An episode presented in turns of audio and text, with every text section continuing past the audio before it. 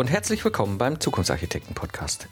Episode 70, die Top 5 Fähigkeiten eines Systemingenieurs. Schön, dass ihr dabei seid. Ich bin Mike Pfingsten und das ist mein kleiner, aber feiner Podcast, um euch Wissen, Tipps und Tricks rund um Systems Engineering weiterzugeben, damit ihr erfolgreich und stolz sein könnt auf die Systeme, die ihr entwickelt.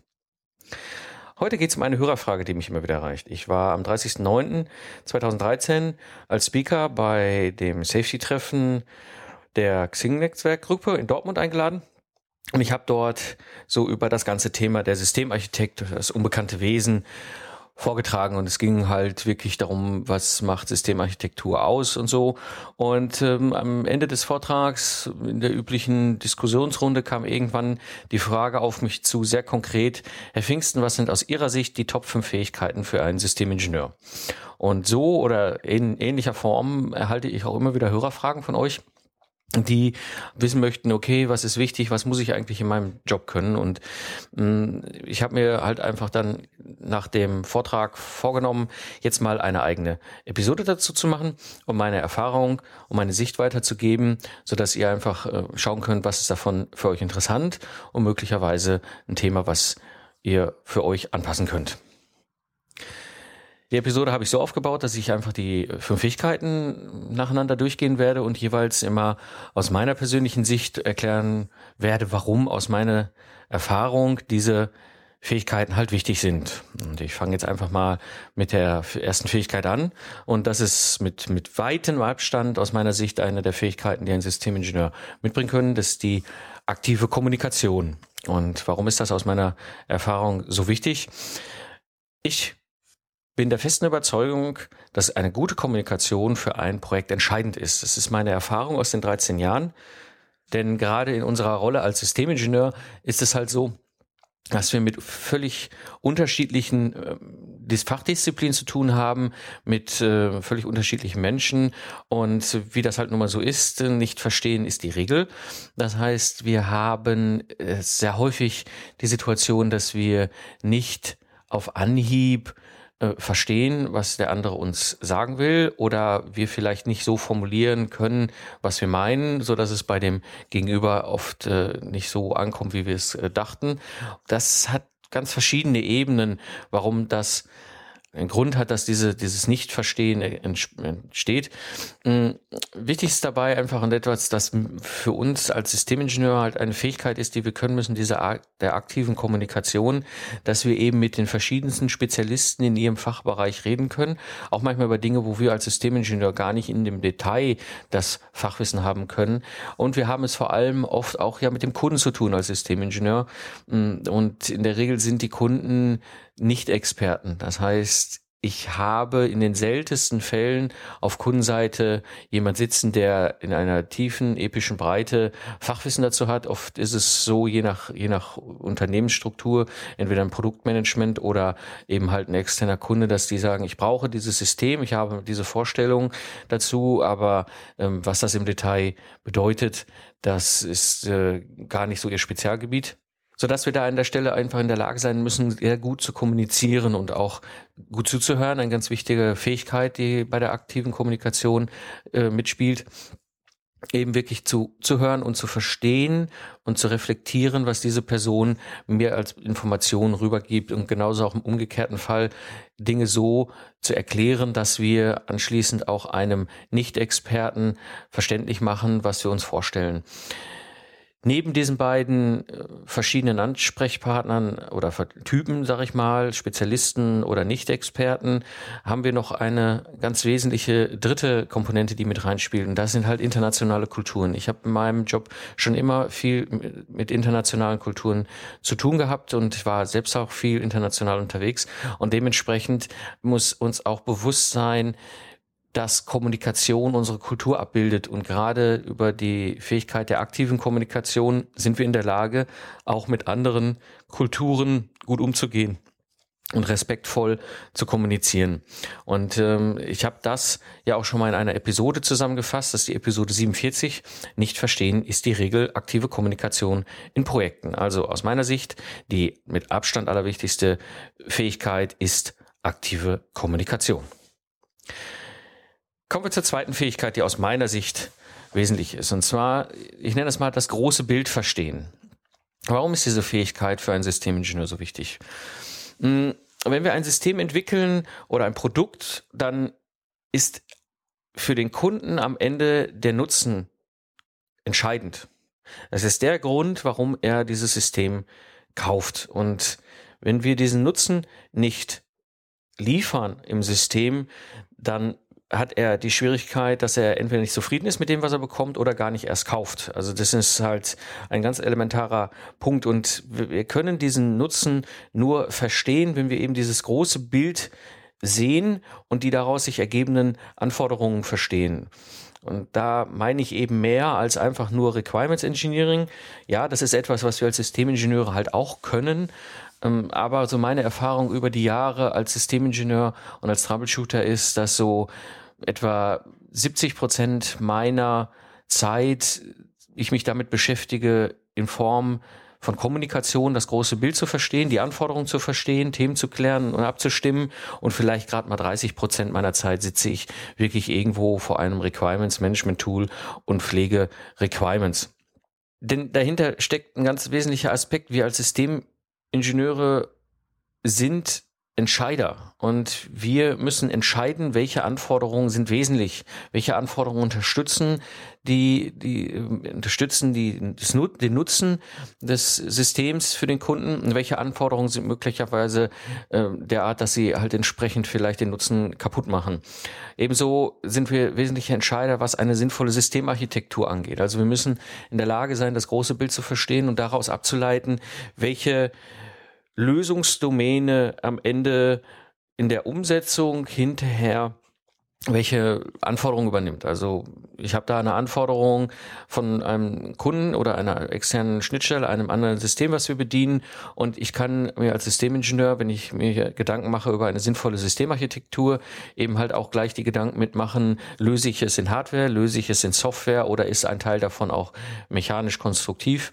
Und äh, da sind wir ebenfalls Entscheider als Systemingenieure. Und dementsprechend ist eben dieses große Bild des Systems, des, des, den Gesamtsicht äh, zu haben, die Fähigkeit, das zu verstehen und aufzunehmen, ganz wesentlich für einen Systemingenieur. Aus meiner persönlichen Erfahrung war das ja auch immer der erste Schritt. Ich hatte das ja auch schon in anderen Episoden immer mal wieder angesprochen, wenn ich in ein neues Projekt reinkam, selbst mal dieses große Bild zu verstehen. Und die Methode, die ich da schon seit langem nutze und die dahinter steckt, ist ja etwas, was die meisten von euch vielleicht schon kennen. Das ist der System Footprint, den ich ja auch in der Episode 4, The System Footprint, Anforderungen strukturieren und visualisieren, ganz ausführlich besprochen habe.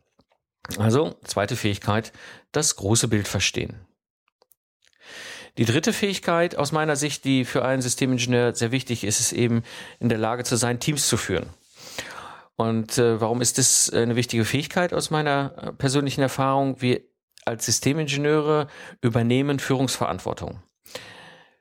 Wir übernehmen die Führungsverantwortung entweder als Systemspezialist, dann sind wir quasi der die Führungsfigur im Projektteam auf Expertenebene, was bedeutet ein Elektronikentwickler, ein Software-Spezialist, ein Konstrukteur verlässt sich auf unsere fachliche Führung, so dass wir mit dem, was wir tun und treiben da auf der Systemebene vernünftige Entscheidungen fällen und das Ganze hinterher wieder zusammenfasst aber was natürlich auch mit dazu kommt, ist eben, äh, oft ist es ja so eine Art Co-Union in der Rolle des Projektmanagers. Also häufig ist es auch so, dass der Projektmanager und der Systemingenieur als Rolle auf einem Hut sitzt und dementsprechend wir ja auch Führungsverantwortung gegenüber dem Team als Projektmanager mit abbilden. Also das ist etwas, was wir einfach können müssen. Und das bedeutet, wir müssen in der Lage sein, Aufgaben zu definieren und zu entscheiden. Also da spielt ganz wichtig hinein zu schauen, okay, wer kann was wie zu machen, was ist sinnvoll.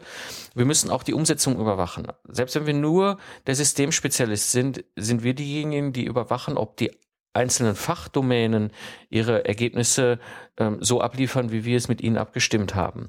Diese Überwachung ist ein ganz wesentlicher Teil unserer Rolle. Wir sind dazu auch noch für die Qualitätssicherung und für den Testen wichtiger äh, Partner, weil wir ja auch die Ergebnisverantwortung haben. Ja, eine Qualitätssicherung und, oder auch ein Test, äh, Tester, Testmanager, die verlassen sich darauf, dass wir als System das liefern, was wir mit ihnen vereinbart haben. Und dementsprechend müssen wir hier auch Führung übernehmen, um diese Ergebnisse halt zu schaffen. Und wir sind eben halt an der Stelle auch Ansprechpartner für den Kunden und, und auch für Spezialisten auf Kundenseite, weil die sich ja ebenfalls darauf verlassen, dass wir eben das, was wir da abstimmen, auch umsetzen und dementsprechend Führung übernehmen in dem Projekt. Und nicht zuletzt kommt es natürlich noch dazu, dass wir selber eben in der Lage sein müssen, uns selbst zu führen. Also es sind dann oft wenige Leute überhaupt Führungsfiguren gegenüber dem Systemingenieur. Das ist auch so meine, meine Erfahrung. Gut, bei mir ist es natürlich so, da ich ja oft auch als Externer dabei bin, habe ich ja gar keinen Vorgesetzten. Ich bin frei in dem, was ich tue. Das heißt, gerade dann müssen wir noch besser, noch mehr in der Lage sein, uns selbst zu führen. Und da ist eine, eine Methode, die ich schon sehr lange nutze, eben Kanban, äh, exzellent für geeignet, sowohl für Führung von Teams wie Führung von internationalen Teams. Ich habe Kanban mittlerweile äh, eingesetzt, um, um Offshore-Teams zu führen, extrem gute Erfahrungen über die Jahre damit gemacht, aber eben halt auch Personal Kanban, um mich selber zu äh, führen und so zu organisieren, dass ich eben meine Sachen schaffe. Und an der Stelle möchte ich euch sehr empfehlen, die Episode 53, Personal Kanban, warum ich jetzt effektiver bin. Da gehe ich so auf das ganze Thema Kanban ein, wie Kanban funktioniert und vor allem, wie eben halt Personal Kanban funktioniert für mich selber. Also die dritte Fähigkeit, die aus meiner Sicht wichtig ist, ist die Fähigkeit, Teams zu führen. Die vierte Fähigkeit eines Systemingenieurs, die aus meiner Sicht wichtig ist, ist die Fähigkeit, validen Aufwand zu schätzen. Warum ist das so wichtig? Hm, ich erlebe gerade als Troubleshooter die Situation, wie oft sind einfach Projekte wegen dem Budget gescheitert. Ja, und äh, dann irgendwann stellten die Leute halt feste, fest, okay, da ist jetzt irgendwie das Geld weg. Ich kann auf die SAP-Nummer nichts mehr aufschreiben. Was machen wir jetzt? Und genau an der Stelle tritt der Systemingenieur in eine ganz wichtige Rolle, weil er schafft halt sinnvolle Aussagen über den Aufwand. Denn sinnvolle Entscheidungen brauchen diese sinnvollen Aussagen. Wenn ich zum Beispiel in der Situation bin, dass ich irgendwo gefragt werde, und wie viel brauchen wir, wie viel Aufwand brauchen wir dafür, muss ich in der Lage sein, relativ schnell einen validen Aufwand abzuschätzen. Und vor allem dieses Ganze muss nachvollziehbar sein. Also nicht, dass der, der Pfingsten heute sagt, 250 äh, Stunden brauchen wir für diese Sache und nächste Woche äh, jemand anders sagt, ja, das sind aber 800, sondern es muss auch für andere und auch für mich nach einer gewissen Zeit immer noch nachvollziehbar sein, wie ich auf diesen Aufwand gekommen bin. Und äh, das ist so ein Thema, was ich sehr intensiv schon 2000 vier rum gelernt habe. Damals in meinen Troubleshooting-Projekten war es nämlich so, dass wir dann einmal die Woche in einem großen Regelmeeting saßen und haben die aktuellen Situationen und Probleme besprochen. Und recht häufig war es so, dass dann die Fachspezialisten in der Telco sich miteinander ausgetauscht haben, okay, wir haben da ein Problem, man könnte das vielleicht so lösen, vielleicht so lösen. Und dann hat anschließend der Projektleiter oder der, der Manager auf der Kundenseite direkt ins Telefon gefragt, und Herr Pfingsten, was glauben Sie, wann können Sie das denn liefern? Und da musste ich einfach immer in der Lage sein, mit den Leuten dort äh, valide abzuschätzen, was ist überhaupt möglich. Ein weiteres Beispiel aus diesem Kontext ist, ich habe ja Zeiss jetzt eine lange Zeit begleitet als Mentor und der Einstieg war eben halt damals in, konkret an einem Projekt. Das heißt, ich habe ihnen die Methoden gezeigt und wir haben eben Aufwandschätzung durchgeführt und es ging um ein äh, Vorentwicklungsprojekt, wo sie überlegten, das dann in ein Serienprojekt zu übernehmen und dann wirklich ein Produkt daraus zu schaffen. Ähm, das Ganze war sehr vielversprechend, allerdings war auch vielen klar, dass das ziemlich innovative neue Technologien sind, die damit bei sind. Ja, und dann haben wir uns mal zusammengesetzt und haben eine valide Abschätzung gemacht. Und am Ende des Tages kam halt als Ergebnis raus, ähm, okay, das, was ihr uns da an Zahlenwerk auf den Tisch liegt, ist einmal überhaupt die fundierte, der fundierte Nachweis des Bauchgefühls, was viele andere hatten.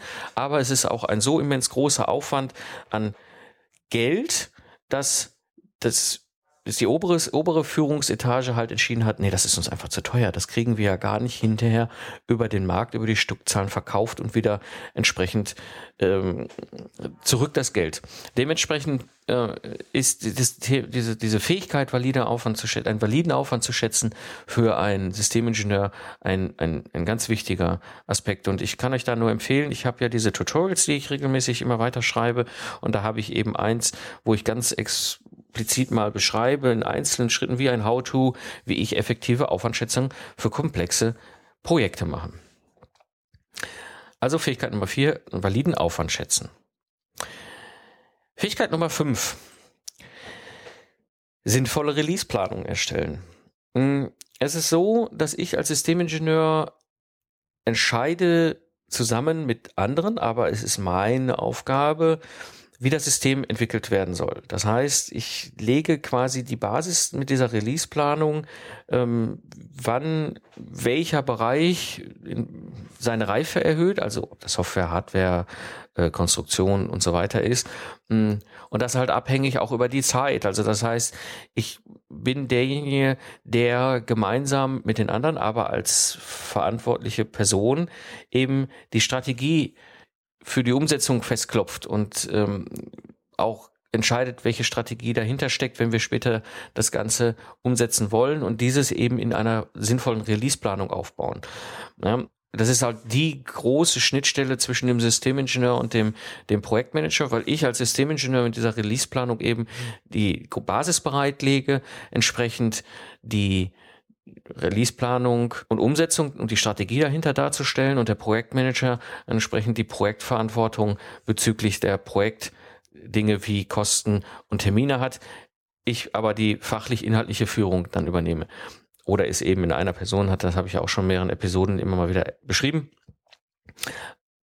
Wichtig ist vor allem bei der Releaseplanung, wir müssen ja Vereinbarungen machen mit dem Kunden. Nehmen wir mal beispielsweise die Automobilbranche. Da ist es so, ein Automobilhersteller hat halt irgendwann seine Wintertests. Und dementsprechend ist klar, er schiebt da Millionen von Euros in den Norden, Autos, Prototypen, Messequipment, Entwicklungsingenieure, Testfahrer. Das ist richtig, richtig viel Geld. Und da muss der Kunde sich darauf verlassen können, dass er den vereinbarten Reifegradstand bekommt, den er braucht. Also wenn er zum Beispiel einen B- oder C-Musterstand im Wintertest hat, hm, da muss klar sein, dass das auch geliefert wird und dass da auch eine Strategie, ein Weg dahinter steckt, um ihm rechtzeitig zu liefern. Weil eins können wir nicht, jetzt speziell in dieser Branche, was das angeht, wir können nicht sagen, Edgy Badge, wir haben uns da äh, irgendwie vertan. Ja, der, dann stehen da Millionen von Euros und Leute irgendwie dumm in der Gegend herum im Wintertest und können ihren Job nicht machen. Also es ist eine sinnvolle Releaseplanung an der Stelle ist auch eine Vereinbarung mit dem Kunden. Und sie ist auch damit verbundene Vereinbarung mit den jeweiligen Domänen, Fachdomänen, den mechatronischen Domänen. Das heißt, da weiß dann eine Softwareentwicklung, okay, für den A-Musterstand müssen wir vielleicht noch nicht so viele Features bringen, dafür muss aber die Konstruktion schon mal so weit kommen, dass ein, ein, ein haptischer Musterstand vorhanden ist, während dann vielleicht im nächsten Musterstand die Konstruktion ähm, jetzt gar nicht nach außen hin sichtbar ihre Reife erhöht, sprich also der Reifegrad erhöht des Systems, also vieles äh, sich noch nicht verändert, aber die Software jetzt einen Hub macht von vielleicht 20 Prozent relativ gesehen auf 60 Prozent im nächsten Stand, um die ganzen neuen Software-Features äh, äh, darzustellen und damit verbunden natürlich auch die Elektronikentwicklung wissen muss, okay, für so einen A-Musterstand, der ja eigentlich mehr ein, ein, ein erster Wurf ist, um überhaupt mal ein Gefühl dafür zu bekommen, ob das Ganze funktioniert. Zu einem B-Musterstand, wo halt viel mehr Softwareumfänge drin sind, müssen auch gewisse Hardware-Komponenten schon lauffähig verfügbar sein. Das heißt, der Softwareker braucht ja anschließend auch entsprechend seine Platine, wo halt den ganzen äh, Kram drauf ist, den er ansteuert über seine Software. Und der Konstrukteur muss vielleicht noch gucken, dass er in dem B-Musterstand seine Schnittstellen entsprechend konstruktiv da hat. Das Gehäuse kann aber vielleicht auch immer noch ähm, irgendwie Prototypenstand sein. Aber Ihr seht schon, äh, gerade diese Release-Planung ist auch eine Vereinbarung im Projektteam, so dass die jeweiligen Domänen eben halt auch wissen, wann sie welchen Reifegrad erreichen müssen, um eben in Summe als System gesehen nach außen hin entsprechend einen Kunden auch glücklich zu machen.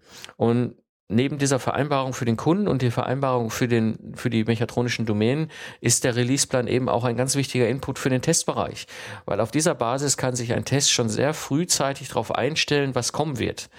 Und dementsprechend auch ähm, seine Software-Tests, seine EMC-Tests, seine Klimaschütteltests und Hill-Tests und was wir alles machen hinten raus, äh, entsprechend vorbereiten und weiß, okay, dann vielleicht kriege ich schon mal einen Vorab-Musterstand, kann mal mein Testequipment anwerfen und gucken, ob das, was ich da alles vorbereitet habe, läuft. Und dann weiß ich genau, vielleicht zwei, drei Wochen später kommt der offizielle Release-Stand und dann kann ich entsprechend sofort mein Testequipment starten, weil da hängt auch eine Menge Planung hinter. So ein Test zu betreiben, egal auf welcher Ebene, egal in welchem Fachbereich, also Software oder Elektronik oder Konstruktion oder eben Gesamtsystemtest, hm, das ist Equipment, das ist sauteuer und das wird oft auch ja von verschiedenen Projekten geteilt und dementsprechend hat der Projektleiter auch vereinbart, dort einen Slot zu buchen. Das heißt, er sagt, ihr, ich komme mit meinem B-Musterstand am 20.05. zu euch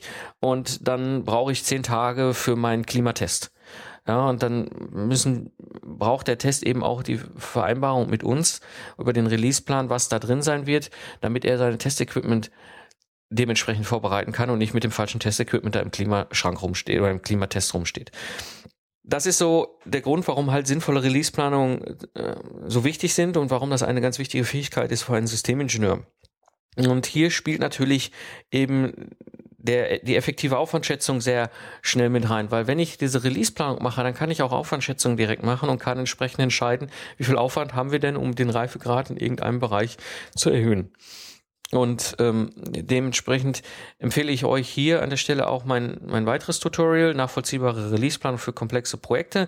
Das hängt sehr stark mit dem ersten Tutorial effektive Aufwandschätzung zusammen. Ähm, ihr findet das beides auf, dem, auf der Homepage vom Podcast. Da habe ich ja diese Tutorials ähm, für euch online gestellt. Oder ich kann euch auch hier sehr empfehlen, die Episode 3 in die Glaskugel schauen, sinnvolle Release-Strategien und Aufwände schätzen. Also das ist nochmal eine äh, Episode, wo ich beide Fähigkeiten, Aufwandschätzung und Release-Planung zusammen in einer Episode für euch besprochen habe. Ja, das war so die fünfte Fähigkeit aus meiner persönlichen Erfahrung und aus meiner persönlichen Sicht, die eben ein Systemingenieur beherrschen muss. Das nochmal zusammengefasst für euch. Also ganz, ganz wichtig mit weitem Abstand die Fähigkeit aktive Kommunikation. Also die Fähigkeit, mit anderen Menschen auf einer Ebene zu kommunizieren, die dazu führt, dass ein viel höheres Verständnis vorhanden ist. Das kann man lernen, das, da gibt es Methoden hinter.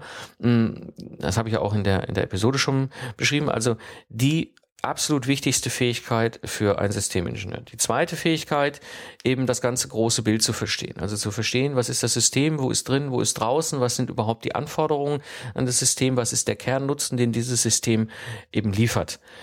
Dann als nächste wichtige Fähigkeit für einen Systemingenieur, Teams zu führen. Und das Thema Führung und Leadership ist ein ziemlich großes Thema, aber der Einstieg über beispielsweise Kanban als Methode, um ein Team zu organisieren und zu steuern, ist schon mal ein ganz wesentlicher Aspekt, wo ein Systemingenieur mit seinem System Kanban, so wie ich es ja auch schon seit 2010 sehr intensiv nutze, wunderbar Teams vor Ort oder auch Teams, ähm, die in anderen, an anderen Ecken der Welt sitzen, ähm, hervorragend steuern können. Als nächste Fähigkeit eben die Fähigkeit, validen Aufwand zu schätzen, also wirklich nachvollziehbar einen Aufwand zu schätzen, schnell Aufwand zu schätzen, eben nicht nur diese Bauchwertmethode zu nutzen, ähm, so dass sich andere auf diese Aussagen auch verlassen können und auch entscheiden können, ob das Ganze funktioniert und damit verbunden halt eben die fünfte Fähigkeit, eine sinnvolle Releaseplanung zu erstellen, sodass alle Beteiligten, die Kunden, die Qualitätssicherung, die Entwicklungsspezialisten, der Test und so weiter und so weiter eben sich darauf einstellen können, wann wird in etwa was kommen. Ja, das war die heutige Episode des Zukunftsarchitekten Podcast. Meine persönliche Sicht, äh, was die Top 5 Fähigkeiten eines Systemingenieurs sind. Mm, alles Wissenswerte der heutigen Episode findet ihr natürlich in den Shownotes. Ich werde auch nochmal auf die einzelnen Episoden verlinken und auch auf die Tutorials. Das heißt, wenn ihr jetzt gerade unterwegs seid, dann guckt einfach nachher in den Shownotes nach unter zukunftsarchitekten-podcast.de slash 70. Da findet ihr eben halt alle relevanten ähm, Episoden und auch die Tutorials nochmal zum Nachhören oder Nachlesen. Dann habe ich ein paar Neuigkeiten für euch zum Systems Camp 2014. Also die Location steht, die Anmeldung ist möglich. Wir freuen uns schon. 1. Februar äh, geht's los. 1. Februar 2014. Wir werden das nächste Barcamp machen. Die letzte Episode, die Episode 69, habe ich ja mit Thomas, Nils und Stefan zusammen mal drüber gesprochen und für euch online gestellt. Ähm, wir haben geplant eben 30 Plätze.